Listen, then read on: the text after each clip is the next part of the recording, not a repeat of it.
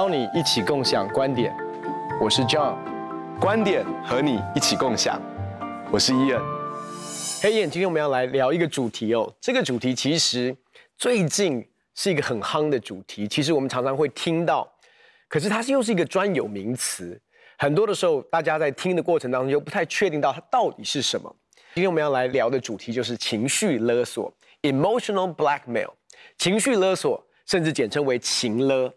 对于情绪勒索，可以帮助我们更多了解到底什么是情绪勒索吗？其实不知道是不是因为亚洲社会当中这样的现象非常的普遍，所以大家都非常的关注这个议题。那其实这个议题是在啊美国是很早就提出来，是一个叫 Susan Forward 这个人呢是一个心理学博士，也是一个心理治疗师，在一九九七年他就在书里面提到了这样子的概念。那其实什么叫情绪勒索呢？简单来说，真的是一种情感操控的行为，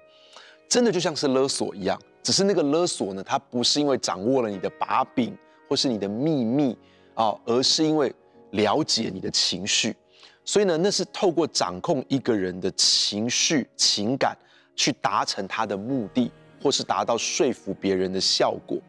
那为什么会有产生这样的情绪勒索呢？最主要呢，一个是勒索者跟被勒索者，他通常呢，勒索者通常都对于被勒索者有这三个部分。第一个部分呢，是操控他的 fear，就是他的恐惧感。好，譬如说利用对方的恐惧感，就觉得说如果他不配合的话，那么他就会面对到什么什么什么。好，那第二个呢，是操控他的 obligation，就是他的责任感，他的义务感。你知道那种被操控的人通常是很有责任心的，他就觉得说，诶，我如果没有这么做的话。我就没有责任感，我就不是一个好孩子，我就不是一个好妻子，我就不是一个好学生，我就不是一个好的什么什么什么，我就不是一个好的员工。好，那么第三个是 guilt，是罪恶感，是操控对方的罪恶感，就觉得说，哎，我这样子做，我这好像很没有道义，我这样做，我真的觉得我自己很糟糕，我真的觉得我自己很失败、很错误。那么正好这三个字呢，fear、obligation 跟 guilt，正好这三个字的开头就是。F O G fog，你知道，就是很多时候这个被勒索者就好像进到一种迷雾的当中，好像深陷在一个雾的里面，就是他一直活在恐惧的里面，或是一直活在觉得自己没有尽责，或者是一直觉得自己很有罪恶感，然后因此他就被别人请勒了。所以其实简单讲，透过这个 fear 恐惧，跟这个 obligation 义务，跟这个所谓的 guilt，其实他在做的一件事就是。基本上，他是在操控对方做他要对方所做的事，所以一个人在面对情绪勒索的时候，他会发现，其实他在回应一件他并不是很想要做，嗯、但是被勉强要去做的事情哦。其实，如果我们仔细来看哦，情绪勒索常常都会发生在一些的场景当中，其实是我们跟对方是在一个比较。亲密的关系的里面，或者是说比较在一个我们其实是会在乎对方，之所以这个情勒可以有果效，面对到对方的恐惧，又或者是透过义务，透过啊、这种罪疚感，然后来操控对方。那其实我立刻就可以想到一个，其实对于我们大部分基督徒来讲，光是扣一个基督徒的一个帽子的这个义务，哎，你不是个基督徒吗？然后接下来就会怎么样怎么样怎么样怎么样。你不是一个传道人吗？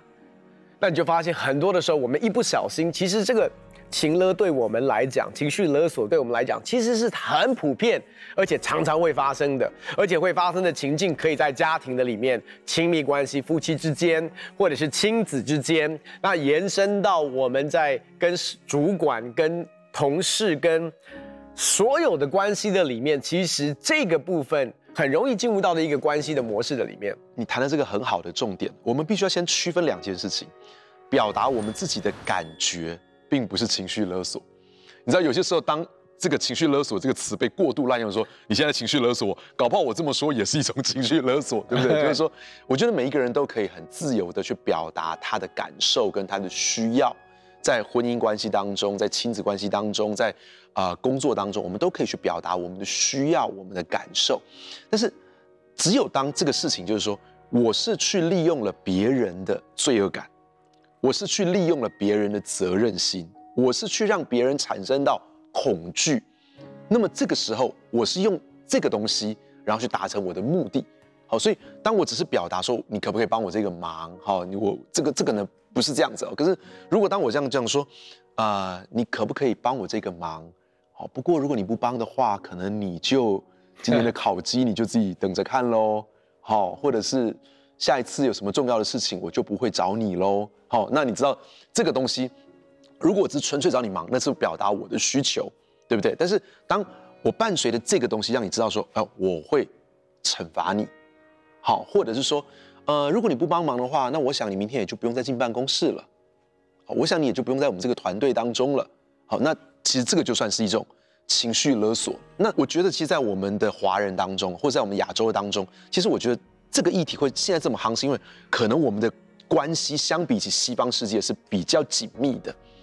那其实，在西方世界里面是很重视个体，对不对？嗯。那所以他们的界限相对来说也比较有人跟人之间的界限。但是我们是一个比较群体的社会，所以不管是在啊工作的上面也好，在家庭的里面也好，啊都是非常非常紧密的，甚至在。呃，在属灵的教会里面，大家都是非常非常紧密的。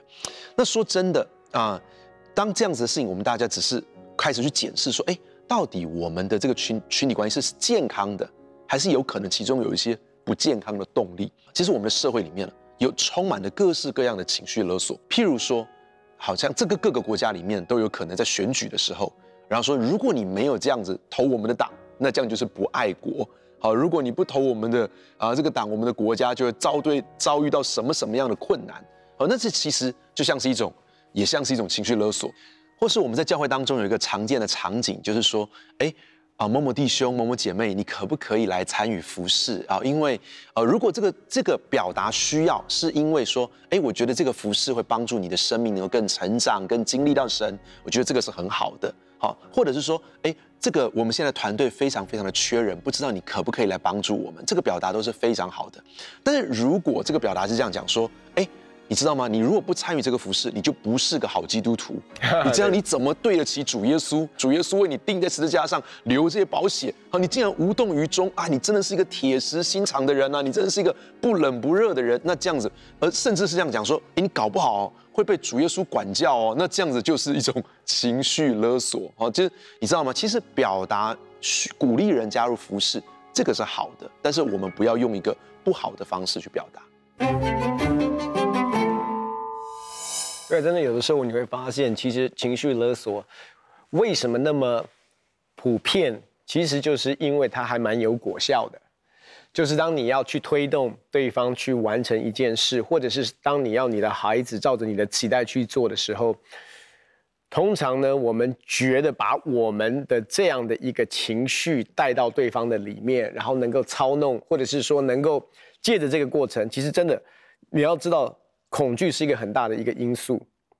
在人的行为模式的里面。责任感跟义务对我们华人来说，特别是在家庭的里面，在角色扮演当中，甚至是我们尝试要做一个好人，你知道吗？你要做一个孝顺的孩子，你就应该怎么样？你要做一个好基督徒，你就应该怎么样？你要做一个好的父亲、好的孩子，你就发现我们里面有好多这些所谓的标准，那个义务感。我跟你讲，真的，你知道从小到大，我又是一个牧师的孩子哦，我就很清楚知道那个牧师孩子的一个标签。其实会在于你的行为模式的一个规范的里面，突然某种程度，其实它是很有力量的，在形塑你的一些的选择。可是同时间，你会发现那个东西是让你很没有办法真正的经历从神来的自由。你会发现到最后，你会喘不过气来。所以，其实我要表达的是，在教会的这个环境的里面，其实也会一不小心，我们使用情绪勒索的方式。来鼓励弟兄姐妹，又或者是我们回应神的方式，是因为我们里面有很多的恐惧跟害怕，我们里面有很多很强的一些的义务感跟责任感，又甚至是里面我们还不清楚我们在基督里的这个安全感，以至于当人说一些的东西，我们里面就开始有一些的罪疚，我们就觉得说啊，那我应该要。其实我觉得那个义务感伴随的是我应该，我应该要做。这是我必须要做的，如果不做的话，那我就不是什么。所以我要表达的是说，它其实是一个结构，结构系统，就是你知道，一个巴掌拍不响。所以其实谈到了这个东西，你说这个情绪勒索者跟被勒索者，说真的，在我们的这个文化的里面，为什么好像这个情勒这样的一个用词，突然在华人文化里面变成是一个非常主流的一个议题，大家正在讨论的？因为这个就是我们在整个的文化的里面，其实我们大概从小学会的就是被情绪勒索长大。当我们长大之后呢，我们就情绪勒索我们周遭的，包括我们的下一代。然后呢，这样的一个文化，其实甚至是也蔓延在教会的文化的里面。所以这是为什么我们其实需要来重视这个议题啊。嗯，呀，其实如果我们去分辨情绪勒索呢，它有几种不同的形式。我们我们怎么讲这些形式，是好让我们能够去检视一下我们的生活当中有没有可能不知不觉我们在情绪勒索别人。或者是不知不觉我们在被情绪勒索，那么啊、呃，第一个是施暴者，那这种第一施暴者里面有可能有分积极的施暴者跟消极的施暴者。积极的施暴者是你只要一不顺从，他的怒气就爆发开来。譬如说，你只要给我出这个门，你就永远不要再回来啊。那这个可能会发生在呃这个亲子之间，或者是夫妻之间，或者是说你只要离婚，你就永远见不到孩子。那你知道这个就是把。恐惧感放在人的里面，好，这都是我们在八点档会看到的。或者是说，如果你不加班，你永远升不上去。好，或者是说，呃，你如果不听我的遗嘱里面就不会有你的名字，我就不会把财产给你。那那其实这些都是可能会。那消极施暴者是这样，他可能没有很积极的爆发怒气，但是他会摆出一个脸，让你知道他很不高兴。单单是这个样子，你知道。也会让别人觉得很有压力，可能可能是你的某一个同事，好，你你不帮他忙，然后然后他就说，你可不可以帮我做这个东西？你不做，接下来一个礼拜都不跟你讲话，好，那那这就是一种消极的施暴。然后你就问他说，哎，你怎么了？没有啊，没有怎么样啊，好，反正就我一个人嘛，这这就是施暴者。那第二种呢，就是自虐者。那这有有些时候呢，你你可能想象就是这个勒索我们的人，他用的是一种伤害他自己的方式，好，譬如说他是在折磨他自己，他虐待自己。他说，你如果再这样子，好，你如果再这么晚回来，我就带着孩子一起去自杀。这在夫妻当中可能是这样子，或者是说，嗯、呃，哎呀，我我你再逼我读书，爸妈你再逼我读书，考试的时候我就完全交白卷。好，那这就是一种自虐，好，不，你不要气我了。John，你不要再气我，我现在心脏好痛啊！好，你知道，对对对对，你你 心脏会不舒服，这个这个还蛮好。对对对，或者说还有就自残、撞墙、割腕、哭到自己晕倒，然后呢，呃，动不动就昏倒，就是哈，就是类似这样这样子自虐。第三个，悲情。好，你知道他可能他没有到自虐这样子，他可是他有悲情。这种人是很有演戏的天分的。好，他会这样讲，他说啊，我等到半夜，你终于知道要打电话回家了，或者是说啊，你知道吗？我还你我可能上辈子欠你的吧，好，我现在可能这一辈子就是要来还债的，或者说，哎呀，我我觉得我干脆早一点死好了啦，不要拖累你，你知道这样子就是一种悲情的，或者是说他可能就是一直唉声叹气呀，好，这个楚楚可怜呐，好，然后眼角带着泪水啊，好，那这个就是悲情。那第四个是欲擒故纵，就是他会讲出一些。很诱惑你的东西，嗯，但是那个诱惑你的东西可能就像是一个放在驴子前面的那个红萝卜，你一直都吃不到。好，譬如说我讲一个事情，就是有些人呢，他们在他们怎么会让一个外遇的对象死心塌地的跟着他们十年、二十年、三十年？因为他可能会这样讲，他说：“他说你再忍耐忍耐，好，我之后就会跟我的妻子离婚，然后我就会娶你了。你再忍耐忍耐，你知道吗？就好像他知道怎么样去去。”勒索这个人，好，那或者是说，他说，哎，你只要努力打拼，升官发财就是指日可待啦，好，那或者是说，哎，你只要考一百分，好，爸爸妈妈就带你去哪里哪里哪里，好，就是你知道，这个都是有可能会发生的事情，这就是当我们去思想一下，说是不是有可能我们在生活当中，我们不知不觉跟别人的沟通，也落入到这种不是那么健康的方式的当中。